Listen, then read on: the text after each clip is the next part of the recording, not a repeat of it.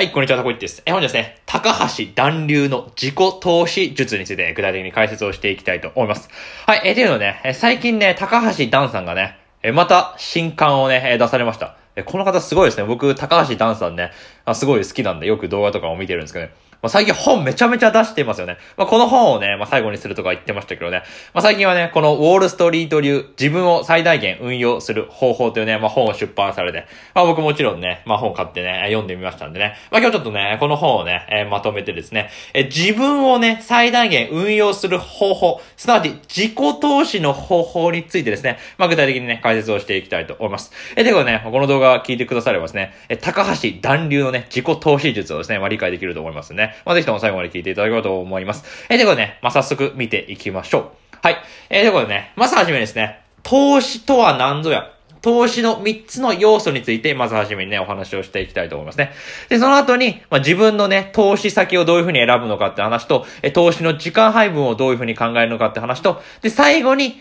じゃあね、どこに投資しよう。自分をどこに投資するのか。まあ、最後にですね、そのお話をしてね、動画を終えたいとね、思いますね。えー、ということでね、まずはじめに、まあ、前提条件ですね。投資の3つの要素についてね、具体的にお話をしていきたいと思いますね。はい、えー、皆さんね、投資、投資言ってますけどね、別に投資って金融投資だけがね、まあ投資じゃないわけなんですね。まあダン高橋さんの動画とかね、いつも見てるとね、まあ金融投資だけ、株とか債券とかね、ゴールドとか、まあそういうね、金融投資だけが投資だと、え思われがちなんですけど、投資っていうのはね、別にね、それだけじゃないですえ、投資のね、元々の意味っていうのは、自分の持っている資源から価値を生み出すこと。これをね、投資と、え、言うわけですね。でね、これをもっと詳しく解説していくとですね、じゃあ自分の持っている資源って何なんだっていうね、お話になるんですけど、それはね、別にお金っていうのはもちろん一つなんですけども、まあ、時間とか、労働力とか、自分の持っている資源っていうのはたくさんあるわけなんですね。その自分の持っているものをどこかに投下して、リターン、すなわち価値を生み出せればそれはね、投資になるわけですね。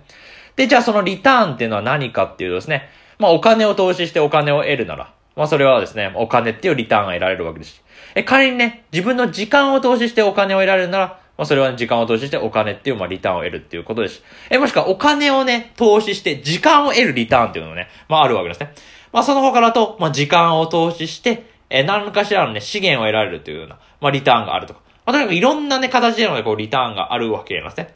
で、その中にさらに三つ目の観点として、時間っていう概念もあるわけです。すなわち投資期間ですよね。そのリターンが生まれるまでにどのくらいの時間がかかるのか。えー、例えばですけど、まあ、ゴールドに投資したとしてですね、そのゴールドからね、もうリターンが得られるまでにどれぐらいの時間かかるのかとか、えー、もしくは自己投資ですね、えー、例えばね、英語の教材とかを買ったりしてですね、え、その英語の教材からですね、お金っていうリターンが生み出されるまでにどれくらいの時間がかかるのかとかですね、え、もしくは転職をしたとしてですね、え、そこで会社が活躍できてるようになってですね、で、お金が得られるまでにどれくらいのリターンがかかるのかとか、え、いろんなね、まあ、リターンの測り方、時間の測り方、価値の測り方っていうのがね、あるわけなんですね。だから投資って一概に言ってもですよ。金融投資だけが投資じゃないっていうのをね、本の中で言ってて。まあ、これはね、間違いないなと、ね、思うわけですね。で、その中で、まあ、じゃあ、ダンさんがね、一番ね、効率のいい投資先ってどこなんだっていうと、これ自分自身の投資だって、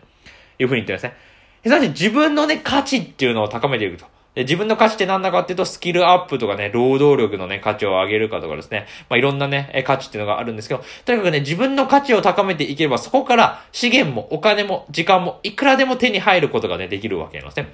え、例えばね、人間関係に投資をすれば、え、そこからお金とか時間とかね、情報とかっていうの価値がね、入ってくるかもね、知れないわけし、え、自分のスキルを高めてね、お金を稼ぐね、スキルっていうのを得ることができれば、え、そこからお金もいくらでも得られることができるというところなので、とにかく自分に投資するのが、リターンを高めるためのね、めっちゃいい方法なんだよっていうことをダンさんがこの本の中で言ってて、まあこれなるほどと、えー、思うわけですね。ただの金融投資だけじゃない。自分に投資するっていうのが非常にね、重要になってくるんですね。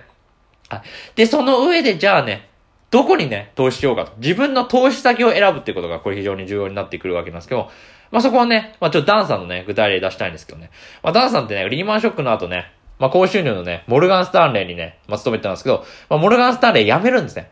で、これ結構びっくりなんですけど、リーマンショックが終わった後に、モルガン・スタンレー辞めて、ほとんど給料がもらえない小さなヘッジファンドへ転職するわけですね。いや、これがね、すごいなって思うわけですよ。だって高収入のね、安定を捨てるわけですよ。リーマンショックの時ですよ。これからどうなるのかってわかんない時に、リーマンショックの時に高収入のね、モルガンスターレー辞めて、小さなヘッジファンドにね、転職するわけですよ。いや、何考えてんのって話ですよ。周囲からは大反対ですよね。でもこれって実は、ダンさん流のね、逆張り投資だったんですね。で、これどういうことかっていうと、リーマンショックっていう危機的状況だからこそ、まあ、低リスク、低リターンのね、大企業に勤めるんじゃなくて、高リスク、高リターンのヘッジファンドに転職したと。まあ、そういう理屈なんですね。え、さらに自分に投資するために、大企業を辞めて、小さなヘッジファンドに転職したっていうところなんですね。で、ヘッジファンドって、まあ、ダンさんの転職したとこって、まあ、小さかったらしいんで、完全不愛制で、もしかしたら収入がなくなるかもしれなかったわけなんですね。ただ収入がなくなるかもしれないんですけどまあ、完全不愛制なんで、自分の能力と収入を最大限に高めることができるかもしれなかったわけなんですね。で、実際ダンさんはですね、リーマンショックの時に、え大企業のモルガンスタンレー辞めて、小さなヘッジファンドに転職した結果、そこでね、優秀なメンターと出会ったらしいんですね。で、そこで、いろんな投資方法とか考え方、マインドセットっていうのを学んで、まあ、無事ね、成功したと。まあ、そういうお話なんですね。だから、ダンさんっていうのは、環境をモルガンスタンレーから小さなヘッジファンドに変えたことによって、優秀なメンターと出会うことによって、自分のね、価値を高めることができたということなんですね。で、その自分の価値って何かっていうと、まあ、優秀なメンターの出会うことができたっていう、その人間関係もそうなんですけども、投資の能力をね、高めることもできたし、え投資に考えるね、投資に対する心構えっていうのをこれ得ることができたっていうところなんで、これ自分の価値っていうのがめちゃめちゃ上がったんで、この転職っていうのはこれめちゃめちゃいい自己投資になったっていうのが、これ、ダン高橋さんのね、まあ、経験なわけなんですね。え、だからね、このダン高橋さんのね、経験をですね、まあ、考えるですね、自分をどの環境に置けば、最も低リスクで、最も高いリターンを得られるのかを考える。それがね、重要になるわけですね。え自分は大企業にいた方がね、自分の価値高められるのか。えもしくはダンさんみたいにね、小さなね、ベンチャー企業、ヘッジファンドに行けば自分の価値高められるのかと。えそれともしくは自分で会社を起こして自営業をやった方がいいのか、フリーランスでやった方がいいのか。そうすれば自分の価値高められるのかと。まあ、とにかくいろいろなことを考えて、えその時にどこに自分を身を置けば自分の価値を高められるのか。それを考えて行動することが重要だというところなんですね。で、その中でダンさんは逆張り戦略取って、大企業から小さなヘッジファンドに行って、自分の価値を高めて、で、今のね、成功した自分があるというところなわけですね。だから自分の投資先を選ぶっていうのがね、まず第一にね、めちゃめちゃ重要だと思うわけですね。はい。で、2番目にですね、じゃあどうすればいいかっていうと、投資の時間配分を考えるって、これ、これ2番目に重要だと。まあ、ダンさん言ってるんですね。で、これちょっとね、え具体例出したんですけど、時は金なりってね、名言あるじゃないですか。まあ、あれってアメリカ建国の父のね、ベンジャミン・フランクリンさんがですね、まあ言った一言らしいんですけどね、まあ、ベンジャミン・フランクリンさんはですね、まあ、他にもこういうこと言ってて、労働で1日10シリングを稼ぐことができる人間が旅行で6ペンスを使う。え、すると6ペンスを失うだけでなく、本来得られたはずの10シリングをも失うと。はい、こういうようなね、名言をね、まあおっしゃっているらしいんですが、まあ、これはね、これどういう意味だっていうとですね、まあ、簡単に言うと、時間をどう使うかによってもたらされる価値は異なるとね、まあ、そういう理屈なわけなんですね。で、例えば最近の例を出すとですね、まあ、スマホゲームね、えー、電車とか乗ってるとスマホゲームしてる若者とか社会人めっちゃ多いですけど、まあ、正直スマホゲームをしてる時間っていうのはね、何もリターンを生み出さないとね、思うわけなんですね。まあ確かにスマホゲームのプロフェッショナルになってね、スマホゲームの第一人者になって、それで金を稼げるようになるとかね、まあ、そういう風になれば、それまた別ですけど、まあ、大半の人、ただただ暇だから遊ぶと。ただただ消費する。それだけでね、スマホゲームをやってるわけですよ。そうすると何にも自分にね、リターンっていうのは返ってこないわけですよ。お金も生み出されないし、時間も生み出されないし、人間関係も生み出されないんで、スマホゲームをただやっても何もリターンを生み出さないので、その時間の使い方っていうのは、これはね、無駄、損失なわけなんですね。え、だから、自分はこの時間にどこに投資するのか、自分の時間をどこに投資するのかを考えるのが自分の価値を高めるために重要なんだよっていうのをこれダンさんがね、口をスパークしてね、おっしゃっているわけですね。で、そのためにね、ダンさんがですね、まあ、提唱しておられるのはですね、1日の時間ポートフォリオを作るといいっていうのをね、まあ、提唱しているんですね。で、これどういうことかっていうと、例えばですね、まあ、睡眠、食事、身の回りの用事で、まあ、1日の大体半分ぐらいの時間を使うなと考えることができるんだったら、大体ね、1日の30%ぐらいの時間を仕事に当てると。で、残りの20%を、まあ、読書とかですね、勉強とか、そういう自己投資に当てるかとか、えー、もしくは休む、えー、時間に当てるかとか、まあ、そういうふうにね、いろいろね、考えることができるわけですよ。えだから自分の1日の時間ポートフォリオを作って、えこの時間は仕事する。この時間は読書とかの自己投資に当てる。この時間は勉強への投資に当てるとかで、まあ、とにかく自分のね、1日の時間配分を考えて、え投資配分を考えるっていうのがこれ重要じゃないのって言ってるわけですね。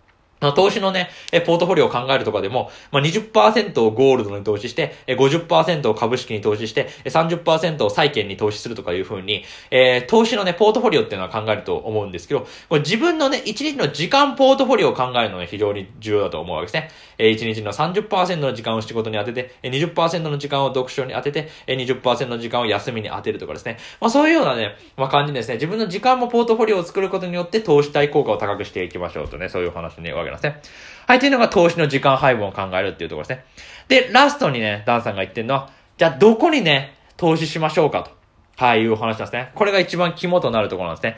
何もね、お金があったらですね、別に株だけが投資先じゃないですよ。もういろんなところに投資できるんですよ。え、例えば健康に投資するでもいいし、英語に投資するでもいい、本に投資するでもいい、勉強に投資するでもいい、人間関係に投資するでもいい。いろんな投資先があるんです。でその中でダンさんおすすめの投資先っていうのをちょっとね、紹介したいとね、思うわけですね。で、一番ね、ダンさんがね、まず初め言ってるのは、これ人間関係の投資はコスパいいよっていうふうに言ってるんですね。で、これマッキンゼーのね、データ出したいんですけど、マッキンゼーのデータによるとですね、働く人に多様性があればあるほど、その会社の業績は平均を超えやすいってね、まあこういうね、データがあるらしいんですね。まあ、要はですね、いろんな人と関わっていれば関わっているほど、まあ、業績が上がりやすい、経営、成果が、成果が出やすいって。まあそういうお話なわけです。だからこれを考えると、いろんな人と関わるっていうのはめちゃめちゃ自分にとっての投資対効果が高いわけなんですね。え、だからいろんな人と会うとか、いろんな人と交流する、いろんな人と話す、いろんな人と情報を得る。これがめちゃめちゃ自分に対しての投資効果が高いっていうね。まあそういうようなデータがあるわけですね。え、だからね、まあ結構ね、ダンさんがね、よく動画とかでも言ってるんですけど、1日に1回、自分と関わりのない人と話す時間を作る。これはめちゃめちゃ自分に対してのいい投資になるよっていうふうにね、まあダンさんは言っているんですね。まあ例えば例を挙げるとですね、まあ職場でね、まあ普段話をしないようなね、人とランチしてみる。これはね、かなりいい自己投資になるってダンさんは言ってるんですね。まあ、時間の使い方としてはね、これめちゃめちゃいいですよね。まあ、最近だと職場行く機会とかね、リモートワークであんまないと思うんでね。まあ、ネットで知り合った人とね、オンライン飲み会をやってみると。まあ、あと、クラブハウスとかね。まあ、最近ちょっと廃れてますけどね。まあ、クラブハウスで知らない人と喋ってみると。まあ、こういうような感じで人間関係に、ね、投資をしてる。これはね、かなり費用対効果の高いね、投資じゃないのかなと。まあ、言っているわけですね。で、もう一個ね、ダンさんが言ってるのはね、俺健康に投資するってことですね。うん、ダンさんはね、もう健康オタクですよね。もうもう動画とか見てていつも思うんですけどね。健康は最強の自己投資だとね、まあ、いつも動画でも本でもね、まあ、言ってるわけなんですけどね。まあ、例えばダンさんがね、やってる健康のね、自己投資だとね、毎日20分ジムに行くっていうのね、まあ、やってるわけですよ。で、その他だとね、もう健康にめちゃめちゃ気遣ってるんで、毎日納豆と味噌をかけた雑穀米をね、食べてるらしいですよ。要はね、糖質をたくさん取らないようにしてるわけなんですね。えー、その他だとオリーブオイルとかココナッツオイル、アボカドオイルなどの植物オイルをね、えー、日常的に摂取したりとかして、えー、もしくは頭が良くなる食材っていうのもあって、まこれもダンさんの動画でね、え、具体的に喋ってる動画ありますけど、え、ブロッコリーとか、ベリーとか、ダークチョコレートとか、頭が良くなる食材をたくさん食べて、で、頭にね、投資すると。いうことをね、してるわけです。その他と、睡眠っていうのもね、なかなかの自己投資で。え、ダンさんはね、1日8時間はね、寝るってことをね、心がけてるらしくてね。もう8時間ね、寝られなかったら、もう体調が悪いと。え、毎日の体調を気遣ってるっていう風に言ってるわけですよ。っていうような感じですね。まあ多くの会社員って健康に投資するってなかなかやらないと思うんですけど、まあ自分がね、体が資本ということを考えるとですね、こう健康に投資をしておくっていうのはね、これはね、長期的に見てかなり費用対効果の高い投資だと思うんで、まあお金があるんならね、自分の健康をね、ケチってですね、株とかをね、買うんじゃなくて、株とかにね、投資するお金をケチって、自分の健康に投資するっていうのはこれ一番やった方がいいんじゃないかなとえ思うわけですね。だからね、まあ皆さんね、いろいろ体悪いところにあると思いますけど、株とかに投資する前に、まずはじめに先に自分の体に投資する。体の悪いところを直す。これをね、やるのがね、まあいいんじゃないかなとね、思うわけですね。はい。っていう意味で、まあその他だと、あと英語に投資をするっていうのね、まあダンさんね、まあよくお話をされていますよね。まあ動画だといつもお話しされてますよね。英語を学べば人生は変わるっていうね。いうんで、まあ、英語チャンネルにいつも進めてますけどね、やっぱ英語をね、学ぶことができれば、世界で活躍できる幅が広がるし、世界の情報を仕入れることができるんで、まあ、なので、英語を学べば、まあ、自分のね、え、にも跳ね返ってくるお金、え、時間、いろんなリターンが跳ね返ってくるので、英語に投資するのもいいんじゃないのかなと。まあ、そんなことをね、言ってるわけですね。はい。ということでね、まあ、いろんなね、投資先があるんですけどもね、まあ、人間関係とか、健康とか、英語力とかですね、まあ、そういったね、いろんな分野にね、投資をしてですね、どんどん自分が成長していって、で、自分がね、お金を稼げる人間になると、人間関係がね、いろいろある人間になる。それがね、結局的にですね、えー、一番ね、幸せになれる方法としては近いんじゃないのかなとですね、まあ、思ったというところでした。はい。ということでね、えー、本日ですね、ダン、高橋流のね、自己投資術にですね、具体的に解説をしてまいりました。えー、ということでね、皆さんはですね、まあ、この動画をね、えー、聞いたらですね、まあ、金融投資もね、もちろんね、するべきだと思うんですけど、